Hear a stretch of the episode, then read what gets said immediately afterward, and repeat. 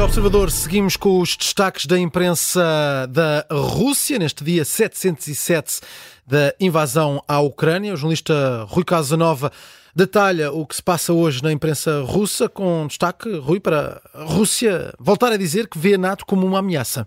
Uma ameaça e um instrumento de confrontação. É a expressão utilizada pelo porta-voz do Kremlin, citado aqui por vários órgãos de informação estatais da Rússia, isto numa altura em que a Aliança Atlântica realiza o maior exercício militar desde a Guerra Fria, envolve cerca de 90 mil soldados.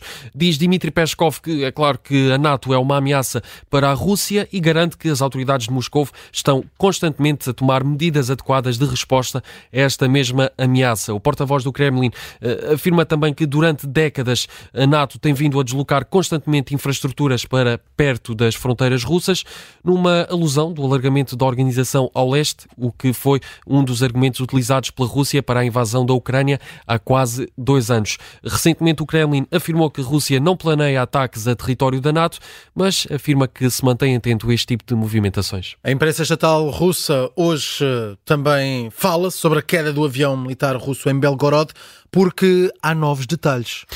O avião modelo IL-76, que transportava prisioneiros de guerra ucranianos, isto de acordo com a Rússia, terá sido abatido com recurso a armas do Ocidente. É o que dá conta a agência estatal RIA, que cita dados da perícia. Já uma fonte da agência TASS adianta que o avião foi abatido por um míssil norte-americano Patriot. São dados em destaque na imprensa estatal russa de hoje, que continua, como dizias Miguel, a dar muito destaque a este incidente. Ontem começaram a ser retirados uh, destroços do avião do local do acidente, Belgorod. Este avião militar russo caiu no dia 24 de janeiro. Na semana passada, dia acordo com a Rússia, seguiam a bordo 20, uh, 65 prisioneiros de guerra ucranianos.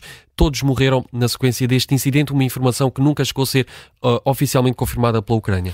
Centramos então atenções nas uh, movimentações, as últimas movimentações no campo de batalha. Fazemos isso, claro, como sempre, à boleia dos relatórios do Ministério da Defesa, citados pelos jornais russos. Destaque para Kupiansk. Aqui as forças russas dizem ter respondido a seis ataques ucranianos nas últimas 24 horas e que nestas hostilidades eliminaram, é sempre curiosa esta expressão, eliminar um, 80 soldados inimigos, ou seja, 80 soldados ucranianos.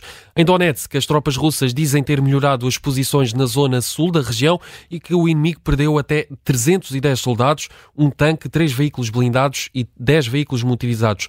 Já em Zaporizhia, o inimigo perdeu até 80 soldados, é o que escreve a imprensa russa, um tanque, três veículos blindados de combate e também dois veículos motorizados. São dados muito em detalhe aqui citados pela agência TASS, que, com base em dados, em comunicados e relatórios diários do Ministério da Defesa da Rússia, que todos os dias nos trazem um ponto de situação da guerra, claro, ao lado, aos olhos das autoridades russas.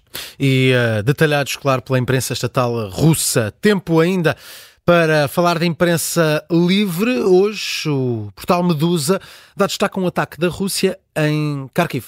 Mais um ataque a Kharkiv e a fotografia que faz manchete nesta notícia é muito forte. Mostra um morador um, agachado de cócoras com as mãos na cara, uh, incrédulo com o que acaba de se passar na sequência deste ataque. Aconteceu ontem à noite. A Rússia lançou seis drones. Este ataque fez pelo menos três feridos. Há ainda registro de danos em vários edifícios civis e o canal Medusa destaca esta foto. Um morador de Kharkiv incrédulo com mais um ataque das tropas russas a esta região ucraniana. Termina assim esta guerra traduzida.